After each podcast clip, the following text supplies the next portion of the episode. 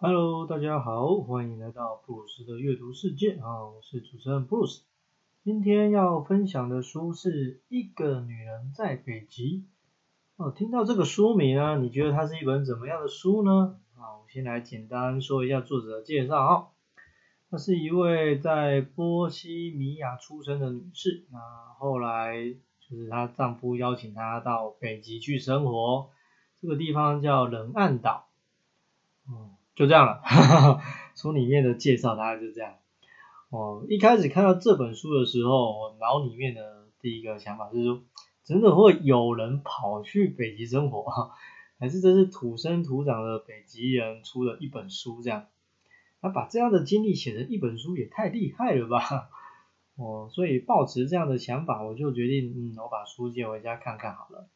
到底这个女人在北极过着什么样的生活呢？我阅读完整本书，我只能说真是非常了不起哈。可能现在去北极已经方便很多了，那你过的日子也没有像书上写的那么辛苦。但北极终究是北极，好吗？这样的特殊地理环境，如果你的本事太少的话，你很容易就在那边人生登出了。那这本书适合什么样的人阅读呢？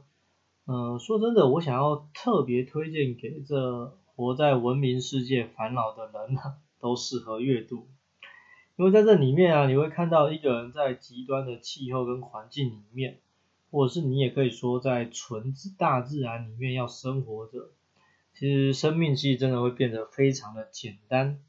可是这这种简单就并不会让你觉得很乏味，我反而还有可能你会希望一直待在这样的环境里面。至于为什么呢？我们就开始今天的分享啦。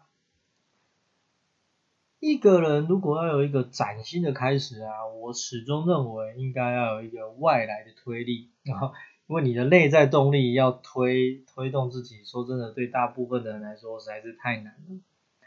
就是外在动力或者是所谓的外在吸引力，你要非常的强大的话，这个 去哪边找呢？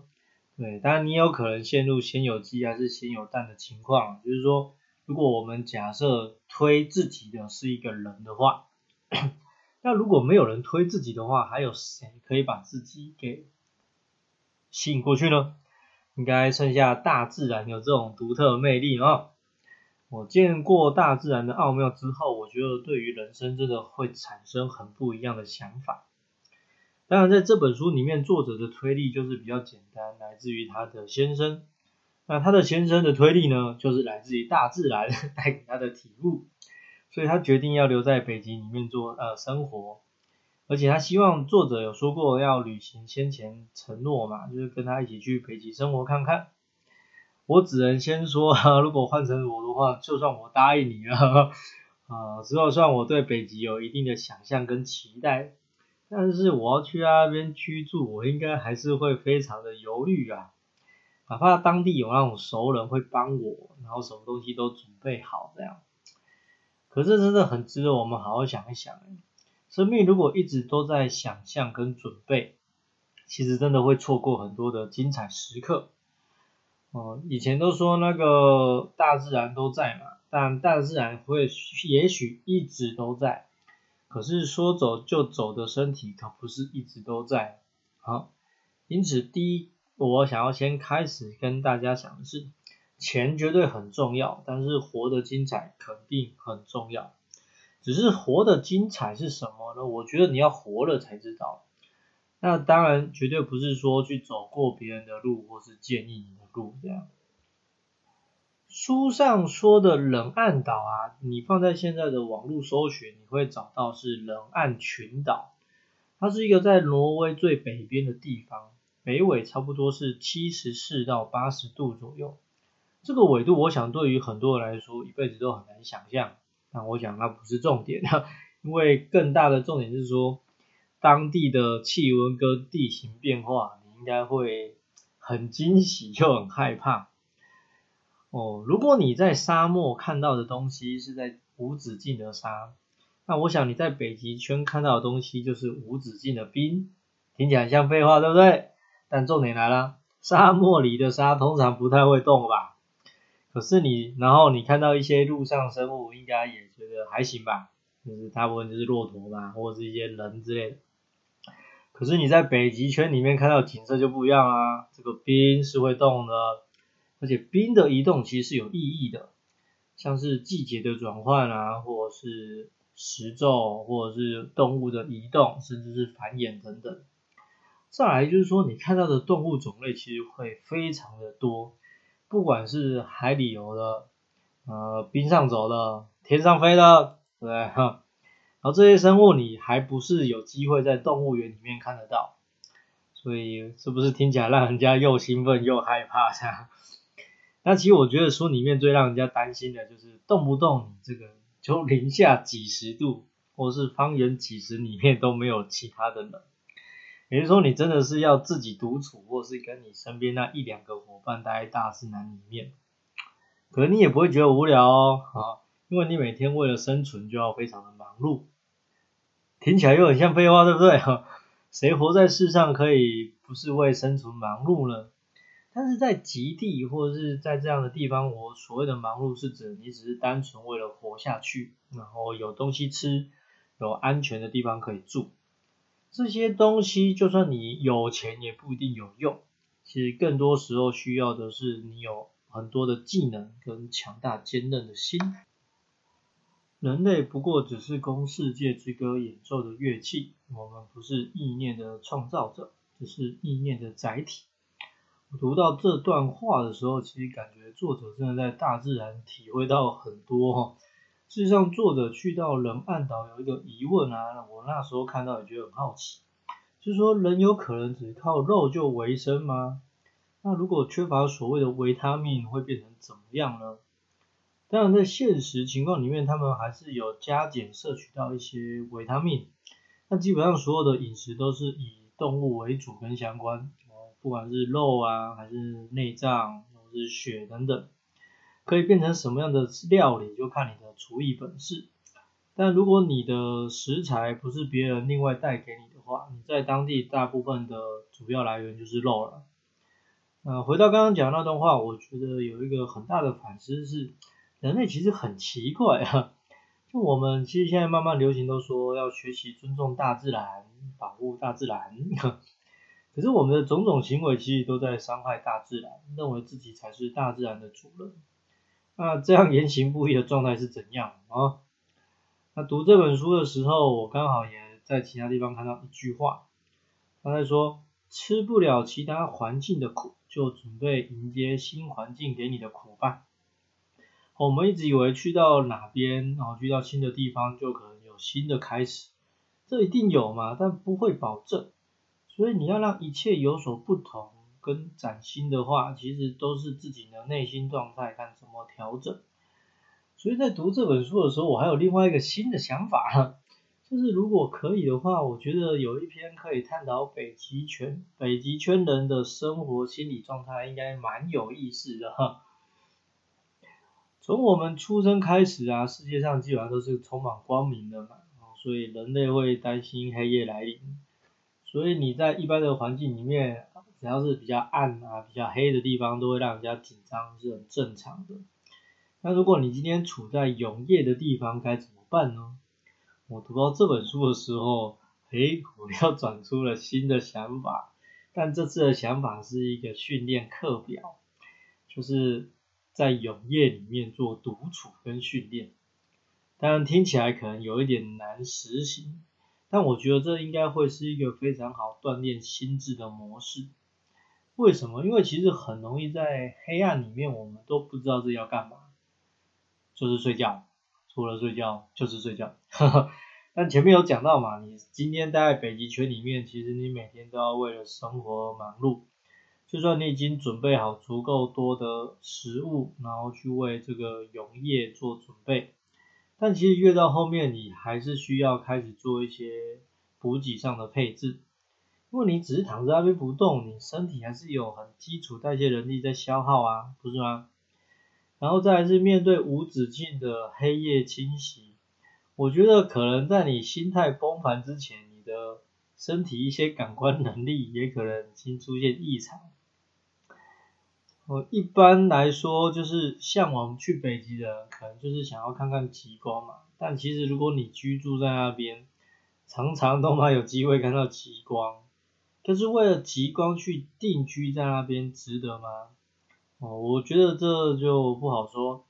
我可能会觉得，有可能有人会觉得世界很大，美妙的地方很多，干嘛锁定在一个地方呢？但是如果你像作者待上一段时间，你的想法跟观念可能也会不一样。但你也必须要经历过永夜的挑战的话，那就呵，又是新的一回事咯。作者的先生呢？你说他是一个研究员，或是一个专家？那其实我觉得有个称呼可以更适合他，就是猎人。呃，听起来猎人两个字可能会比较残忍一点，因为通常我们不会认为猎人做的事情跟生物没关嘛。而且通常这个称谓意味着就是要杀生这样。可我觉得猎人会让我觉得很酷的一个原因，是因为他们知道要如何跟大自然相处，然后要如何去判断猎物啊，跟做一些很多的安排处置等等。我为什么要讲这个呢？因为我觉得在大自然面前，其实就算你是一个专业的猎人，也必须放下你的忍耐。我要去尊重土地，尊重气候，尊重每一个生命。除了要让你自己活下去的行为以外，其实一切都是适可而止的。可是，在我们这所谓的文明世界里面啊，很多人对于大自然，或是只是旁边的人，要么就是漠视，要么就是这个。过分的对待跟嚣张，所以我觉得把一个人丢到像这样的呃荒漠之地啊，他就有可能会开始调整对于世界外物的想法。那当然有人这些先疯掉就是啊，一张船票的价钱是无法让北极地区交出它的奥秘的。故事的最后，这在这边我想要用这句话来分享做收尾。哦，其实我们都知道，你要了解一个地方的风俗民情哦，你做一个游客绝对是不可能明白的嘛。但我们还是都是这样做的啊，对不对？一切好像都有所安排，但就是赶赶赶嘛。哦，周末抽个时间啊，山上露个营，或是来个什么五六日五六日一的联航班机快闪活动。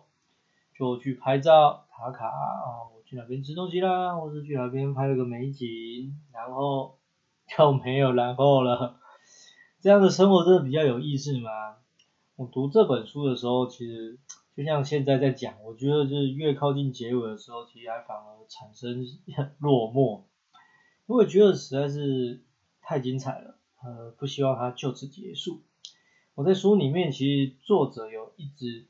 不管是一开始，甚至是最后要离开的时候，其实都有被其他人说你就是成为这个导痴了，上瘾了这样。唉，可是我觉得如果你真的去生活在北极圈里面，心情跟想法一定是不一样的。也许有些人会觉得我就是来体验，我还是渴望回到我原本欧洲的生活，回到我亚洲的生活。但也有可能有人觉得说，我光只是待在北极圈里面，我每天走着走着。然后有一些基本的东西可以维生，生命就也过得非常丰富。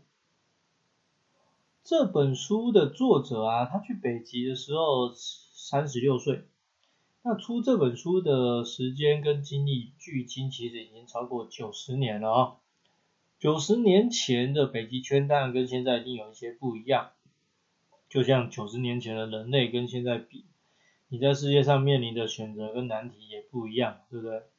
但现在的人应该是变得更难生存的。我一直不觉得，就是现在的科技呀，现在的文明，有的让人类活得简单方便啊。那作者在在书里面还有提到说，可能几百年后，人类会走向沙漠或极地去探讨生命的意义吧？可能吧，对，但也不是有。也不是每个人都有办法去跟待下来的嘛，是吧？那最后呢，其实我想要特别难得感谢一下作者跟翻译人员哦，呃，因为有讲嘛，就是去过北极圈的人可能很多，但我觉得他可以这样的描述当地生活，但我就是在是所谓的亚热带地区，透过阅读就可以身临其境，真的是蛮感谢的啊。也希望有一天自己可以去北极走走，这样。有兴趣的话，记得要去找书来看哦。下一集预告啊，要来分享的书是《逆思维》。我作为今年最后一个月的第一集，其实我觉得这本书还蛮适合做开头的。一年就要结束了哦，你还你今年的愿望有实现吗？还是你还在原本的情况呢？或者是说你还不知道你接下来要何去何从呢？逆思维的英文其实它本来是重新思考，然后这件事情我觉得就本来就很挑战大家的价值观嘛，就像之前分享过的这个心理摩擦力，但里面讲到的东西又是其他的角度，它比较不是从商业的部分去，不过要先讲它真的很畅销，我这本书畅销书，所以图书馆借的时候能借两周，那我那时候要还的时候呢？因为我都是用线上预约系统嘛，后面已经超过十个人在预约了，所以如果你有兴趣的话，真的可以赶紧先去预约，然后我只等我来跟你聊聊，我是 Bruce，下次见喽。